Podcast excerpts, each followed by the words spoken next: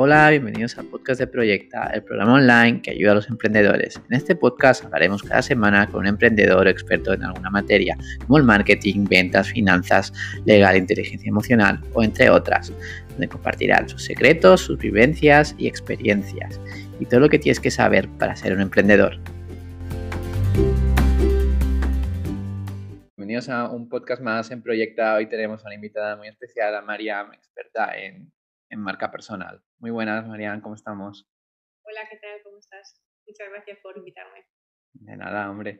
Y bueno, cuéntanos un poco de ti, de tus proyectos, donde estás ahora, cuéntanos un poco. Bueno, pues yo soy eh, consultora o mentora de negocio digital y eh, especialista en, marca personal. No me gusta mucho lo de la palabra experto, ¿vale? Porque considero que siempre hay algo que aprender para crecer, por eso el tema de la, la, palabra experto es una cosa con la que no me siento cómoda, pero especialista en marca personal y en estrategias de visibilidad y posicionamiento. Genial, especialista. ¿Y cómo, cómo empezaste con todo esto de, tu, especialismo de marca personal? Cuéntanos un poco. ¿Tu, inquietud de cómo empezó esto y por pues qué? La verdad es que fue un camino bastante natural. Yo he estado trabajando durante muchos años como directora de marketing digital en distintos sectores, en, agencia, en, cliente y, eso, en diferentes sectores.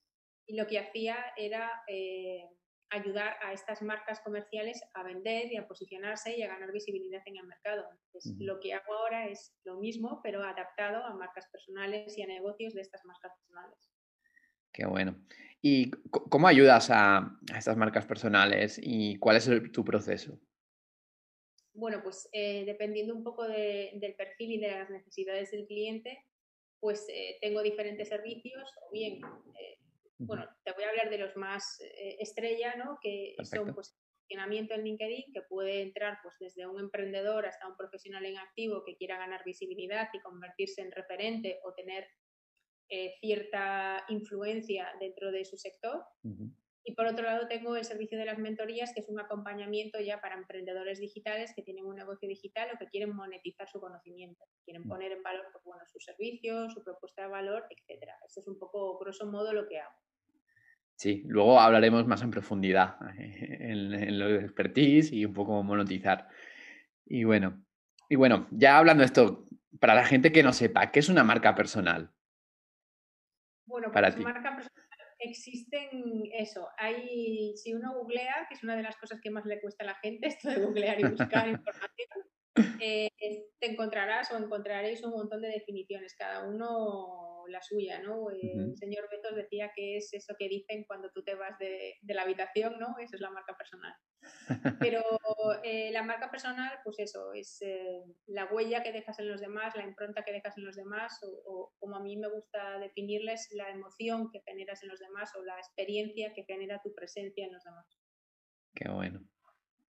Y, y como, hablando un poco de la marca personal, eh, que dentro de la marca personal está un poco la reputación. ¿Cómo podemos mejorar nuestra reputación como marca pues, personal?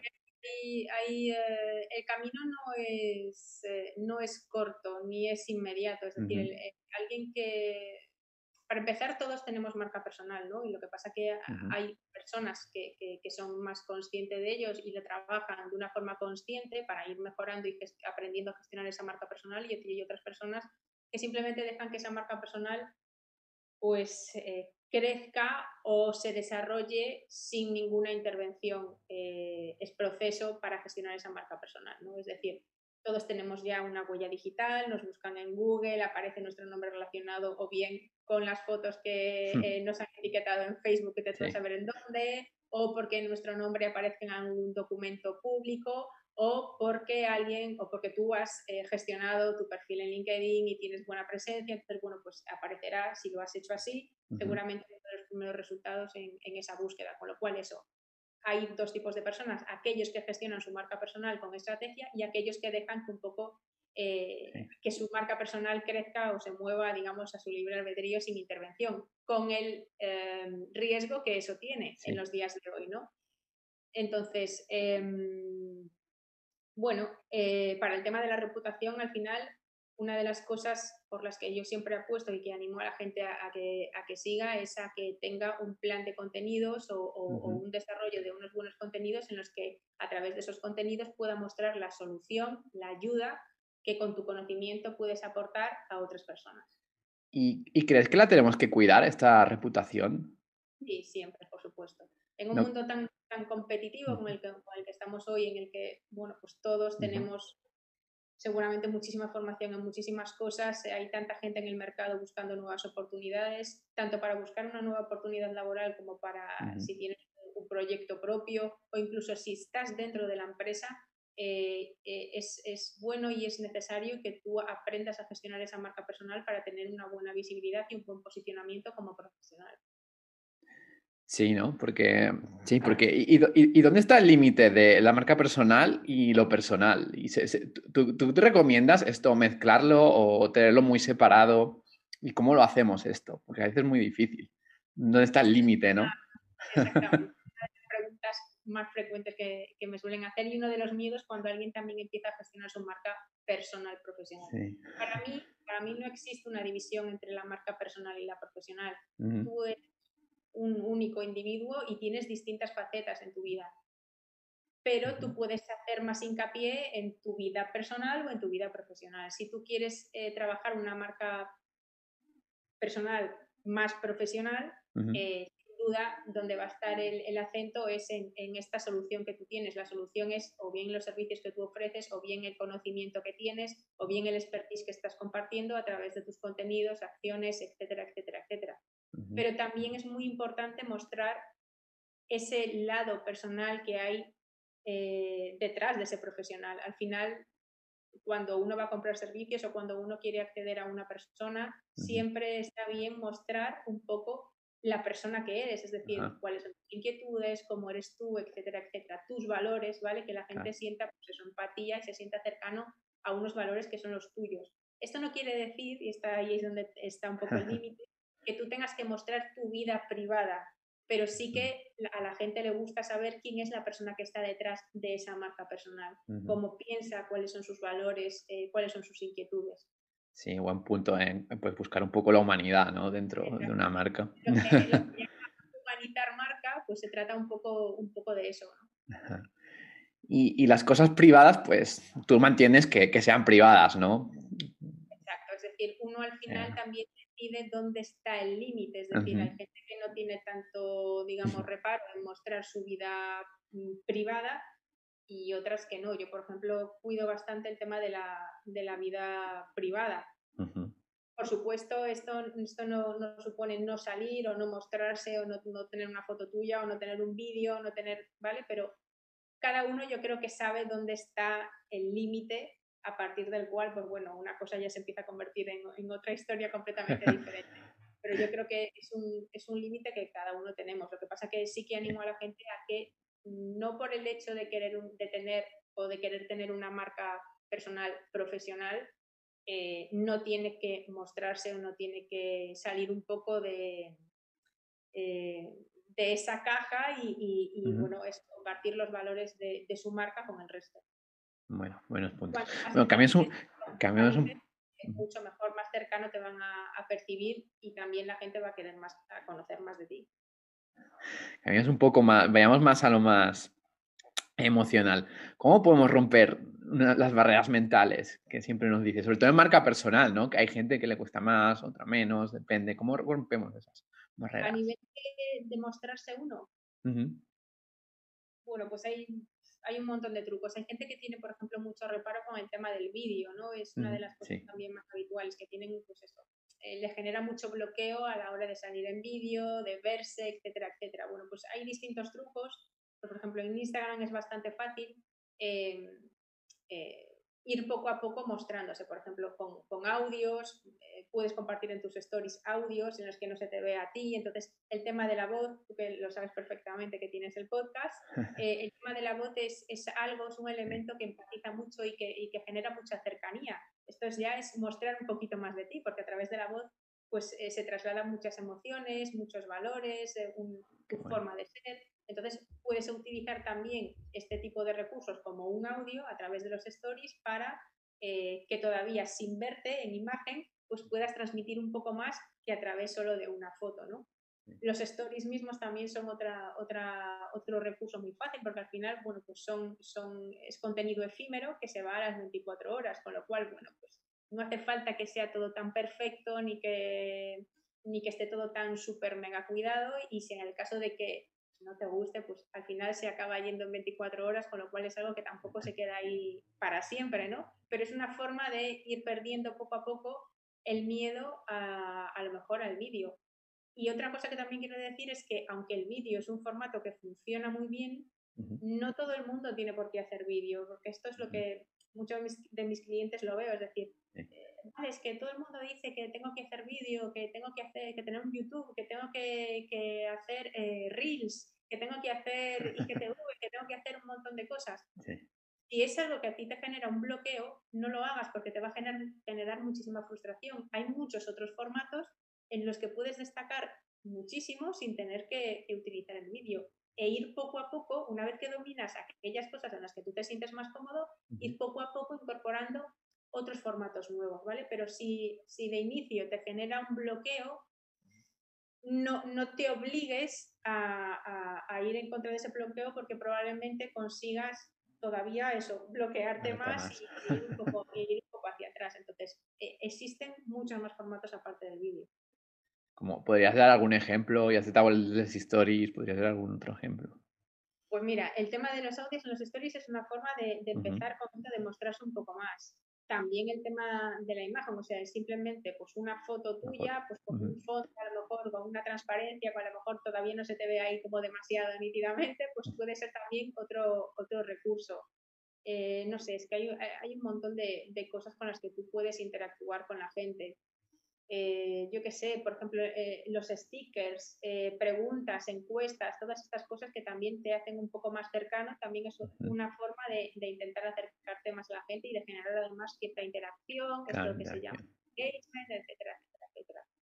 Explotar mucho, si una persona a la que le gusta mucho escribir y escribes bien, el texto sigue funcionando perfectamente, tanto en LinkedIn, por ejemplo, que es una de las redes que yo más trabajo, como también en Instagram Después es que hay muchísimas creencias del tipo, es que tengo que escribir corto, o sea, tiene que ser como muy corto para que la gente lo consuma y no sé qué, no sé cuánto. Cada uno tiene que ir encontrando su propia técnica y en la que se siente cómodo. Y una vez que la encuentra, intentar explotarla e intentar perfeccionarla. Y a partir de ahí, ir incorporando poco a poco otras técnicas o otros eh, em, em, formatos.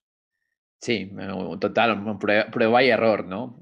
Prueba, error, análisis y mejorar un poco hasta que te encuentres un formato, ¿no?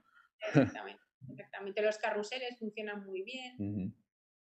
en, LinkedIn sí, la verdad es que funciona muy bien. En LinkedIn y en Instagram las dos. ¿Y Instagram también? Qué bueno. Eh, funciona muy bien porque además generan muchos guardados y esto pues, ah. le gusta bastante, el tema de, de los contenidos guardados. Vamos con otra pregunta. ¿Por qué nos cuesta mucho eh, compartir nuestros fracasos? Pues porque tenemos esta creencia de que, de que no haber acertado en, alguna acción o en algún objetivo que nosotros nos hayamos propuesto es un fracaso, cuando es todo lo contrario. Es decir, lo vemos como, como haber perdido algo, ¿no? Es como si estuviéramos en una competición con nosotros mismos y con los demás de cada vez que haces una cagada o, que, o que cometes un error, pues que es un fracaso. Si lo tomásemos de esta forma, de que cada fracaso te ayuda a acercarte un poquito más al objetivo, ¿vale? Porque en realidad es lo que es lo que es y sobre todo cuando somos, bueno, pues emprendedores digitales, etcétera, etcétera, cometemos muchos errores porque aquí no hay nada escrito, es decir, lo que acabas de decir, el método Lean Startup, que yo creo que es a lo que le rezo todos los días, eh, pues consiste mucho en esto, es decir, en implementar pues, un montón de cosas, ser lo suficientemente rápido como para validar eh, algo, un producto o un servicio mínimo viable y una vez que lo tengas validado, bueno, pues empezar a, a refinarlo, a mejorarlo, optimizarlo, medirlo, etcétera, etcétera. Pero en esas fases iniciales muchas veces cometes errores, pero es que si no cometes, si no cometes esos errores, no vas a aprender después a, mejorarlo. Y aparte, es, es tomar el error como parte del aprendizaje. Yo por lo menos así es como, como lo veo, tomar el error como parte del aprendizaje para poder crecer. Sí, y lo importante de equivocarse rápido, sobre todo en etapas iniciales, y, darte cuenta de ello, que a veces cuesta mucho. Pasan dos cosas, o yo por lo menos lo veo en, la gente con, la que trabajo. Una, eh, aquellos que eh, no cometen errores, pero porque tienen miedo a cometerlos. Es decir, em, no implementan porque tienen miedo a cometer errores, con lo cual eso en sí mismo sí que es un grave error. Es decir, no, te, no vas a poder nunca avanzar si no eres capaz de implementar nada, aunque erres después en esa implementación, pero vas a aprender después de ese error. ¿no? Y después aquellos que mm, cometen errores, pero al no analizar no son capaces de ver dónde está el punto de mejora, ¿vale? Entonces el tema de la medición, yo como analista también, es algo, es algo importante. Sí, y bueno, este, este, punto es, para mí es determinante porque uno a veces no, no se da cuenta. Así que muy importante. Bueno, vayamos a otra pregunta. Eh, ¿qué, qué tan, antes, antes, has dicho la importancia de dominar en un sector. ¿Qué tan importante es, sobre todo en una marca personal, eh, dominar de lo que hablas? es bastante importante. Es decir, que, pero, pero esto de, a ver, yo por ejemplo, eso tengo una relación amor-odio con la palabra experto, ya, ya lo he explicado antes, pero no, porque, no porque no me guste en sí, sino porque siempre considero que hay un margen de mejora de uno siempre puede aprender más, o sea, más desde este punto de vista, ¿no? No porque no haya expertos, por supuesto los hay. Eh, pero considero que, que, tú también tienes que verte a ti mismo como siempre en una fase beta, es decir, en, esto de, de, la mejora continua, de que siempre puedes ir a más, siempre puedes incorporar nuevo conocimiento, nueva experiencia, etc. Eh, pero también tenemos cierta tendencia a, cuando estamos empezando, a vernos también más pequeños de lo que en realidad somos, porque siempre te comparas con la gente que tienes o que tú consideras que tienes por encima, o sea, esos expertos del sector o de tu sector que están, eso, como muy posicionados y tú te ves como súper lejos de ellos. Vale, pero mm, también hay que fijarse en la parte que tenemos debajo, es decir, en ver eh, todo ese conocimiento que tenemos en comparación a las personas que no están todavía en nuestro punto. A lo mejor tenemos que fijarnos más en estos que tenemos por debajo y en los que podemos ayudar con nuestro conocimiento que obsesionarnos con aquellos que están como por encima y que les vemos como muy expertos. Con lo cual, siempre, siempre que gestiones bien tu conocimiento vas a tener oportunidad de ayudar a otras personas y poco a poco con la experiencia, a medida que vas aportando esta solución al mercado, vas a ir generando más experiencia, más conocimiento y poco a poco te irás acercando a esas personas que, que están como más posicionadas dentro de este sector. Pero ser eh, muy, eh, muy curioso, leer mucho, o sea, esto que muchas veces la gente olvida los libros y en los libros hay muchísimas cosas que aprender, eh, preguntar mucho y, y, eso, ser muy curioso y, y tener muchas ganas de avanzar. Sí, aparte de leer, pues escuchar podcasts, eh, videos, también el conocimiento. exactamente, lo, bueno es que está todo súper accesible, muy, muy buen conocimiento de forma completamente gratuita. También hay que saber buscarlo, es decir, hay que saber discernir lo bueno de lo que no es tan bueno. Pero hoy en día eh, formarse eh, está al alcance de la mano de todo el mundo siempre que quiera invertir ese tiempo en esa formación. Sí, porque es, es, sobre todo una inversión e, en ti, ¿no? Que es lo que más, lo que más cuesta. Y, y, es una inversión que si no vas a pagar, vas a, vas a tener que invertir el triple o el doble de, de, de tiempo. Exacto, este es, este es, el tema de, pues de ir de la mano de un profesional o hacértelo, digamos, tú solo. Sobre todo, pues vas a cortar ese coste de oportunidad en cuanto a tiempo. Si tú vas solo, probablemente tardarás más tiempo a lo mejor en alcanzar ese objetivo pues, de conocimiento o de formación o de lo que sea. Si vas de la mano de un profesional, acortarás ese tiempo, con lo cual también podrás sacarle más provecho a esa formación o a ese conocimiento. Sí, qué genial. Bueno, también está bien en ese punto, ¿no? y bueno, ¿cuáles son para ti las cinco claves para monetizar tu marca personal? Las que tú consideres.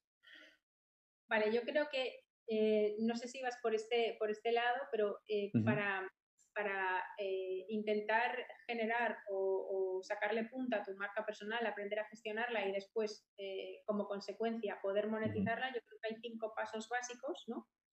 ¿Qué empieza? La primera clave sería el autoconocimiento, es decir, siempre, siempre que uno empieza con su proceso de marca personal o de gestión de la marca personal, tiene que hacer un proceso de autoconocimiento, ¿no? un, un poco de viaje hacia adentro, ese dato personal, qué es lo que sé hacer, habilidades, etcétera, etcétera, ¿no? Fortalezas, en qué punto estoy, hacia dónde quiero ir, etcétera. Una vez que has hecho este viaje eh, hacia el autoconocimiento, que es impepinable y que todo el mundo debe hacer. Sí, es primordial, yo creo. Que la, mentalidad, para mí, es lo primero que tienes que trabajar. si no lo has trabajado nunca.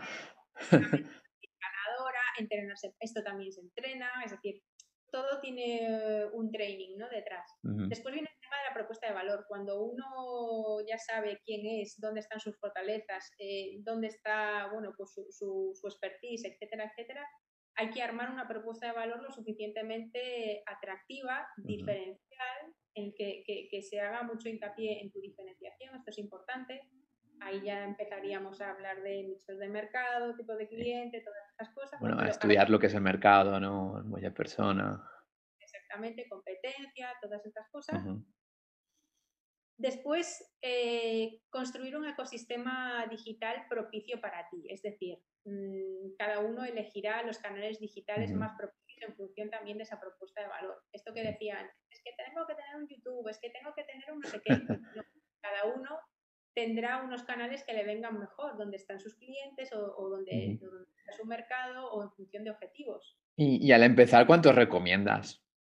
Pocos. Este es uno, uno, de los errores, es abrir eh, un montón de redes sociales, un montón de canales digitales que después te va a costar mucho, mucho alimentar, porque una de las cosas que más cuestan, pero que también más, más revenue trae, es eh, el tema del marketing de contenidos. Pero generar buen contenido, tú lo sabes también por el podcast y por otros canales digitales, generar buen contenido es tiempo. Entonces, si tú tienes abiertos un montón de canales digitales, te va a costar mucho eh, alimentar a todos esos canales digitales. Aparte de que eh, no tienes por qué estar en todos. Yo recomiendo empezar con una o dos redes sociales al principio, dominarlas y hasta que no las dominas, no empezar a incorporar un nuevo canal digital.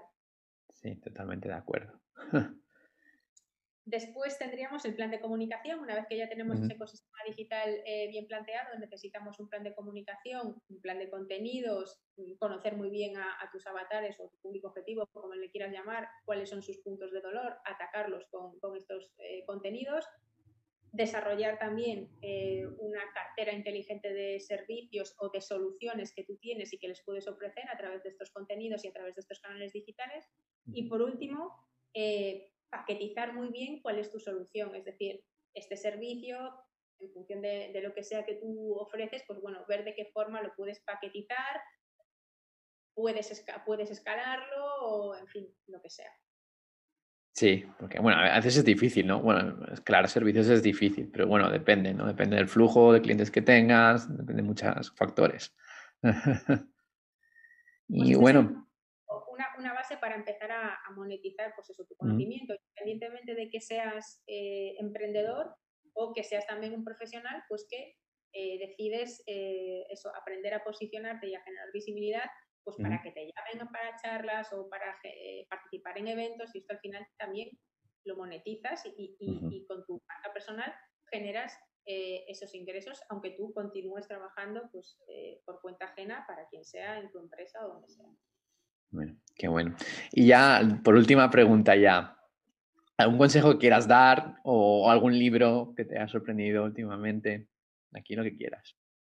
Eh, como consejo, eh, animar a todo el mundo a que eh, mm, valore lo positivo que puede ser aprender a gestionar su marca personal, ¿vale? Sobre todo a nivel de diferenciación y de posicionamiento en el mercado y en tu sector. Es decir, ya seas emprendedor, ya seas intraemprendedor, o eh, profesional eh, que está trabajando por cuenta ajena, todos necesitamos generar esa diferenciación y aprender a comunicar esa diferenciación, aquello que nos hace distintos de otros profesionales que hacen lo mismo o algo muy parecido a lo que nosotros hacemos. Eso es fundamental en el día de hoy. Y eh, en cuanto a libros, por ejemplo, hay un autor eh, español que es eh, como el padre, entre comillas, de la marca personal en España, aunque existen otros, otros padres que son americanos en realidad, que son sajones, pero aquí en España Andrés Pérez Ortega, pues para mí es un puntal y cualquiera de sus libros son Mm, pues fáciles de leer, muy explicativos, muy instructivos, eh, va muy al grano y, yo pues, recomiendo casi cualquiera de, todos los que tienen su bibliografía, pero uno, por ejemplo, especialmente que se llama Marca Personal, pues eh, eh, este podría ser uno, un, libro de referencia. También tiene otro muy bueno que se llama Expertología, ¿vale? Entonces, estos dos de Andrés Pérez Ortega, pues son, son unos buenos libros para, para empezar un poco a conocer. Aparte de esto, también pues un, un bestseller pues que conoce ya muchísima gente, que te puede dar muchas ideas a nivel de contenido, de cómo hacer, sobre todo a nivel de comunicación, etcétera, es Story Brand de eh, Donald Miller. ¿Vale? Pues ese también es eh, un buen libro de cabecera para tener en cuenta. Y después también cosas que la gente nunca, normalmente nunca recomienda, que a lo mejor no son tan sexys y, y no son tan apetecibles. Cuenta. Pero, por ejemplo, una buena biografía te puede dar muchas pistas de cómo eh, abordar una, marca personal. O sea que normalmente las biografías, pues en realidad, pues eso, hablan de marcas personales y, del impacto que ha tenido esa, personalidad, de cómo ha ido gestionando, etcétera, etcétera. Bueno, también te puede ir dando, dando pistas de, marcas personales pues, más relevantes y que, y que las puedes incorporar a tu propia gestión de marca personal. Genial, pues nos quedamos con estos consejos eh, antes de despedirme, recuérdanos un poco dónde te podemos encontrar, tus redes sociales. Pues mis redes sociales principales son Instagram, eh, Marian-Veiga o LinkedIn. Eh, ahí me pueden encontrar cualquiera que quiera eh, comunicar conmigo y, nada, respondo siempre rápido y, todo el mundo puede preguntar lo que quiera porque siempre tengo algún tip para todo el mundo. Qué bueno, lo pondremos debajo en las descripciones. También decirle a la gente que nos sigan en el podcast de Proyecta. Y nada, ha sido un placer que te pases por aquí, María. Muchas gracias. Muchas gracias a ti, el placer es mío. Venga, hasta la próxima. Adiós.